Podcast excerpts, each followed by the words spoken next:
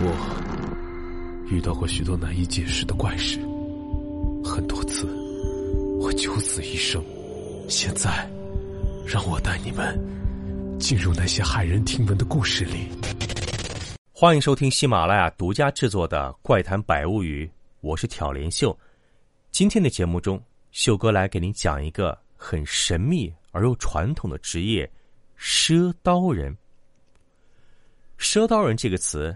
对于当下很多年轻人来说是比较陌生的，但是老一辈人中或多或少都知道，世间确实有这么一些神秘的人。赊刀人有很多民间传说，他们走街串户，带着菜刀，也带着预言。奇怪的是，赊刀人卖刀却并不收钱，他们要等到预言实现了，再回来重新收刀钱。赊刀人往往挑着担子，有一个人，也有两个人，担子里放着镰刀、剪刀、菜刀等各种刀具。挑着的时候，担子上都用青布罩得严严实实，外人很少知道担子里面到底装的什么。如果有人问起，赊刀人就说一面是磨刀石，一面是刀，但是不多说一句话。历史上的赊刀人。大多出现在农村，在一些小乡镇也有人见过，尤其在上世纪八九十年代，在农村地区，有很多人都声称自己亲眼遇到过赊刀人，但是从来没人知道这些赊刀人从哪儿来，更没人知道他们要到哪儿去。赊刀人最神秘的就是他们独特的交易方式，这些人。并不是一手卖刀一手收钱，他们骑就骑在担子里的刀只赊不卖。赊刀人把刀具收给别人后，就在一个本子上记下买主的姓名和地址，作为以后收钱用的账本。而赊刀人的预言涉及到很多方面，小到衣食住行，大到未来世道，什么都有，比如。小麦或者大米涨到多少钱一斤时，再回来收刀；还有，有田无人种，有屋没人住，人将脱衣而出，兽将穿衣而行。猪过千，牛过万，娶个媳妇儿十八万，等等匪夷所思的话。普通人自然是把这些预言当作玩笑，并没有深究。毕竟，能够白得一把菜刀。又何乐而不为呢？大多数人都是拿来先用着再说。但是，正因为这些赊刀人所留下来的很多预言，大多数都变成了现实，因此，他们的言行后来引起了人们的高度重视。据说，赊刀人最早出现在宋朝，那时候他们还不被叫做赊刀人，而是叫做卜卖。他们的衣着打扮和言行举止很像卜卦算命的，而且他们确实有占卜和预知的能力。据记载，他们留下的很多预言大都变成了现实。在清朝的书籍上就记载着一位光绪年间赊刀人的故事。书中记载，这位赊刀人曾经说过，如果小麦的价格从当时的九十文钱一斤。跌到十九文钱，他就回来收刀钱。老百姓听了根本都不相信，纷纷赊了他的刀。没想到，等到光绪登基后，开始改革新政，关注普通老百姓的衣食住行，真的就把小麦价格从九十文钱降到了十九文钱一斤。这个时候开始，大家都觉得这些赊刀人很有来头，于是这个故事。就记在了清朝的文献中。据说，在东北一个深山的小村子里，有个经常来的赊刀人，但是从来没人知道他的名字，也没人问起他的年龄。村里老人说，他们小的时候，这个赊刀人看起来就这么大；等这些人都老了，赊刀人看起来还是一副老样子，从未改变，只是眼睛里。充满了沧桑。事实上，也没有多少人会关心赊刀人的年纪，人们只知道他的刀锋利无比，而且不要钱。他每次来都会留下一个预言，实现了并收走刀具，再换新的。二零一三年，这个赊刀人又出现了，但这次他赊的不是刀，而是牛筋和木梳。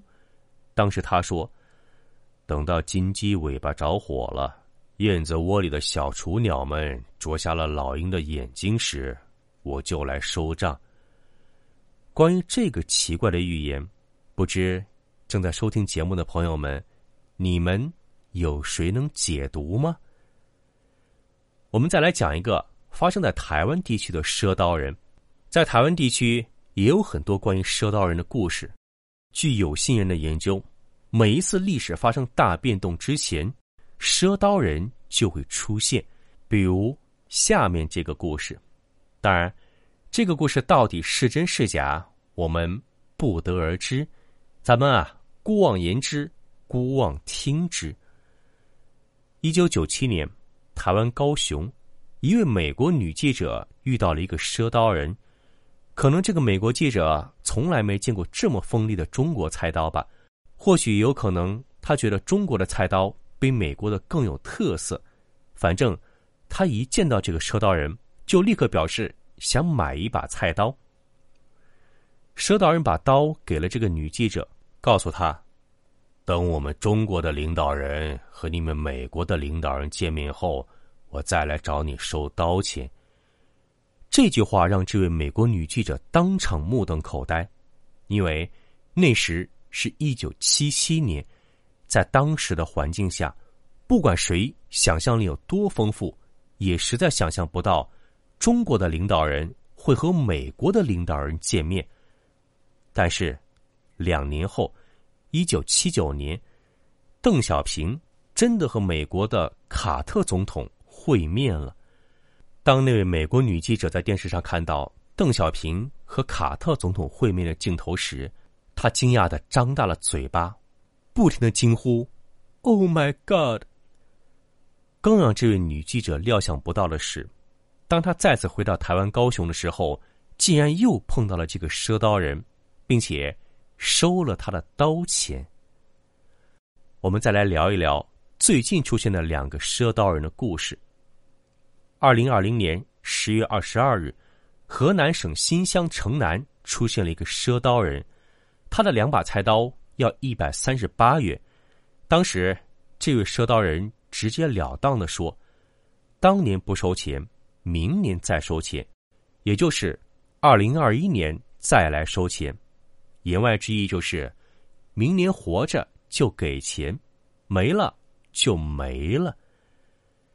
第二个赊刀人发生在二零二一年七月二十四日，一位网友的父亲遇到了一个赊刀人，父亲告诉儿子，今年他碰到了一个已经几十年都没有见过的赊菜刀、剪子的人，说明年八月下雪再来收钱，不下雪不收钱。父亲还说，这种赊刀人他还是在八十年代初才见过的，只是现在的赊刀人也与时俱进，不再挑担子，改骑摩托车了。这位网友的家乡在湖北的大别山边缘，红安县和河南新县交界的地方。各位，八月下雪意味着什么？这可是三伏天呐，不管在哪儿都不会下雪吧？这句预言似乎在警告，明年天象会很反常，灾祸也许会更多。也不知这个赊刀人是不是去年河南新县的那个呢？但是，连续两年两个赊刀人都出现在河南和湖北交界附近，这样的事情在历史上也很少见，在民间传说中。以往赊刀人的预言时间跨度都很长，往往长达十年甚至数十年。然而，近两次射道人的出现，他们预言应验的时间都很紧迫，都是在第二年。这就打破了射道人预言跨度短则数年、长则十几年的惯例。看来，以后的日子或许会有很多变数。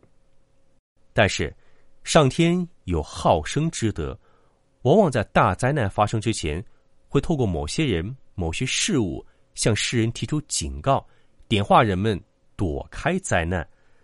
那么，刚才收到人所说的二零二二年八月下雪，具体会发生什么事情？也许我们可以拭目以待，静观其变。好，今天的故事就聊到这儿。今天是九月三十号，明天就是十月一号，国庆节，我们伟大祖国七十二岁的生日。在这里，秀秀衷心祝愿我们伟大祖国繁荣昌盛，人民幸福安康。当然，还要祝愿每一位听众朋友们假期愉快，吃得好，睡得好，玩得好，听得好。哦，对了，假期出行请一定注意安全。还是那句老话，开开心心出门，平平安安回家。祝每一位听众朋友国庆快乐，幸福安康。